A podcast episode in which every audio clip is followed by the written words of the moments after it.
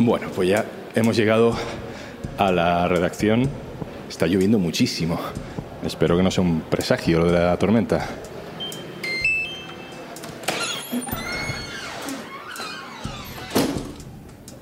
Hola, buenas.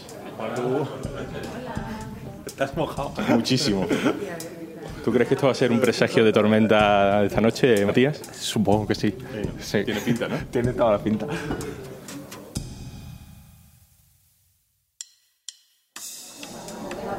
Barcelona 15%, Madrid se está pintando ya el 5%, ¿eh? el municipio. Donosti 56%, ¿vale?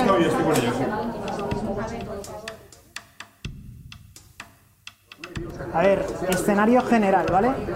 Con el 52% escrutado, en las municipales, la derecha se hace con Valencia, Sevilla y Valladolid. Colbón y Trías y Colau están casi empatados, ¿vale? Vamos a llevar titular por arriba con autonómicas. La derecha se hace con la Comunidad Valenciana, Baleares, Cantabria y La Rioja, ¿vale? Eso de apertura. Ahora de apertura. Muy buenas noches, Madrid. ¿Cómo están las máquinas? No sé si os habéis enterado que hemos ganado las elecciones, hemos arrasado. Porque lo que pasa en Madrid, ¿sabéis qué es? Que resuena en toda España. Hoy ha empezado la derogación del sanchismo. Soy Juan Luis Sánchez. Hoy en un tema al día, debacle, claves y pistas para el futuro. Una cosa antes de empezar. Hola, soy Juanjo de Podimo. ¿Sabes que Podimo es una app en la que puedes escuchar un montón de podcasts de True Crime, conversaciones loquísimas, entrevistas, humor, vamos, un poco de todo? Y por ser oyente de un tema al día, te regalamos 60 días para que puedas escucharlo todo gratis. Entra en podimo.es barra al día y consigue tus dos meses completamente gratis. José Precedo, hola. Hola, ¿qué tal? José Precedo es director adjunto del diario.es. Ya es más de medianoche, me he metido con José en una sala de la redacción del diario.es mientras los compañeros terminan de hacer las crónicas de una noche dura. Va a ser un día muy complicado para la izquierda. Me pongo a repasar titulares y es todo tremendo. Ayuso mayoría absoluta, Almeida mayoría absoluta, Vox va a entrar en gobiernos de toda España, la izquierda pierde Valencia, pierde Sevilla, pierde Valladolid. Eso a nivel municipal, si nos vamos a resultados autonómicos, pues todo mal también para la izquierda, porque sale del gobierno en Comunidad Valenciana, en Cantabria, en Aragón, en Extremadura, en Baleares, en La Rioja, en Canarias, solo aguanta García Paje en Castilla-La Mancha y el gobierno del PSOE en Asturias. José, ¿qué ha pasado? Pues da la sensación de un cambio de ciclo. El Partido Popular acaba de tener de azul el mapa de España. Volvemos a 2011 y esto se explica Primero en datos, porque hay una absorción de todo el voto de ciudadanos. La derecha ya no está partida en tres, ya está partida en dos. Eso explica algunas de las sumas de esta noche, pero no solo. Luego hay un resultado catastrófico de la izquierda, de la suma de las izquierdas y algunas señales muy preocupantes para el gobierno de coalición a seis meses de unas generales. ¿Tú lees esto como una victoria del PP o más bien como una derrota de la izquierda? Yo creo que cuando es tan abrumador y hay mayorías absolutas que nadie esperaba y, vuelcos en, en, feudos históricos, no solo del socialismo en Extremadura, también cae el fortín de Revilla en Cantabria, lo primero es una victoria clara del PP, pero es que además o correlativamente, eso se explica por un desastre sin paliativos de, la suma de las izquierdas. Ahora iremos a los detalles, pero el PSOE no logra capitalizar todo lo que pierde sus socios de gobierno, siendo el que, digamos, preside el gobierno central y casi todos los gobiernos autonómicos que, que se han perdido, y muchas de las ciudades, y a la izquierda del PSOE el desastre es absoluto. Diría que Ayuso ha sacado un gran resultado, vuelve a las cifras de casi de, de los récords del aguirrismo en 2007 y 2011, roza el 50% de los votos y es mucho decir porque ahora un 7% los tiene Vox y un 2% Ciudadanos. Estamos hablando de que la derecha en Madrid, derecha derecha, esto no es centro, se va al 58%. La duda es, es si se ha votado para hacer un país más de derechas o para echar al gobierno y a sus socios cuanto antes. Da la sensación de que hay por lo menos una mitad del país que ha votado contra Sánchez y sus aliados. La campaña no ha sido una campaña de cómo queremos que sea la educación, la sanidad, la dependencia, las residencias en las comunidades o de qué políticas de movilidad van a poner en marcha nuestros ayuntamientos. La campaña ha sido una campaña nacional, incluso la respuesta del gobierno a la campaña ha sido también una respuesta nacional, con muchos anuncios hechos desde el Consejo de Ministros y a todo esto la mayor parte de quienes votaron esta noche han dicho lo que han dicho. Entonces, ¿es más de derechas? O hay una urgencia para prácticamente la mitad del país de desalojar a este gobierno a los socios? Yo diría que más lo segundo. ¿Qué datos hay en los resultados del PSOE que a ti te llamen la atención o que puedan componer un poco más eh, con matices lo que es una derrota clarísima? Pues si se ve numéricamente no hablaríamos de catástrofe porque pierde un 1%, pero claro, cuando tú presides los gobiernos, tus socios se hunden y no solo no recuperas nada, sino que pierdes un 1%, tienes un problema. Eso si hablamos de, de números y de cifras electorales. Luego hay digamos que un problema más de fondo, que es cómo se queda el gobierno y sobre todo cómo se queda el PSOE a seis meses de las elecciones perdiendo prácticamente todo el poder autonómico y capitales muy simbólicas en, las municipales. Se ha perdido eh, Sevilla, han perdido Valladolid, han perdido Ferrol. Es difícil el reto que tiene por delante no solo Sánchez y el PSOE, también el conjunto del gobierno de coalición, y ahí incluyo a, a Yolanda Díaz y a la izquierda, porque las elecciones generales están a solo seis meses. De Barcelona le he pedido a Neus Tomás, directora junta del diario.es y directora de nuestra redacción en Cataluña, que nos salga un poco el puzzle de la situación. Ada Colau pasa a ser tercera fuerza, Xavier Trías es primera fuerza, Jaume Colboni seguramente intentará ser alcalde. Mejor que nos explique, porque ahí sí que pueden venir las dudas, qué puede pasar en Barcelona.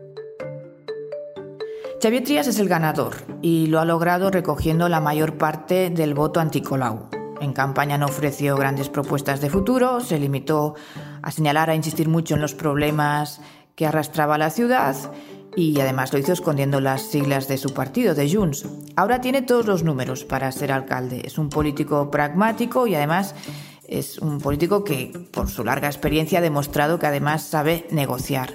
Ahora bien, es cierto que en Barcelona aprendimos hace cuatro años que el que llega primero no necesariamente eh, acaba siendo alcalde. Y el PSC está dispuesto a maniobrar como sea para intentar que el alcalde lo sea Jaume Colboni. Quiere ser alcalde, aunque en campaña dijo que, quien gana se va a la oposición. En todo caso, em, para serlo no lo tiene fácil porque además del apoyo de los comuns, que lo tendría, necesita el de Esquerra y los republicanos de momento no están nada por la labor de ayudar a Colboni. Un último cartucho podría ser eh, decir que hay que evitar un alcalde independentista, todo lo independentista que pueda hacer Trías, e intentar que el PP con ese argumento le, ayudase al PSC en la investidura. Es difícil, por, por no decir imposible, pero con los socialistas catalanes nunca se sabe. Así que las apuestas juegan mm, bastante claramente a favor de Trías, pero la partida de Barcelona diría que no ha hecho más que empezar. José, además de lo de Barcelona, tenemos más ciudades del cambio que lo fueron o lo querían ser, que tampoco caen del lado de la izquierda. No, nada ha caído del lado de la izquierda. Se ha perdido Cádiz, se ha perdido Valencia, en Madrid el desastre es total. Unidas Podemos no entra en la comunidad y tampoco entra en el ayuntamiento, pierde los 10 diputados que había conseguido Pablo Iglesias hace dos años.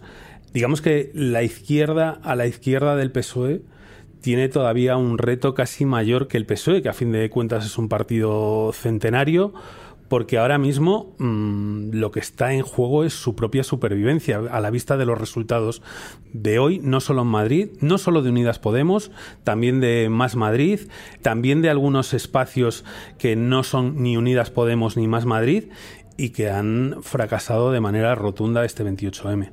La última, José. Vox ya no es una anécdota en Castilla y León. Es verdad que el PP tiene mayorías absolutas, pero en otros muchos sitios, en muchas comunidades autónomas, va a gobernar con Vox, en muchos ayuntamientos va a gobernar con Vox, y Vox de pronto va a formar parte de la vida política en casi toda España.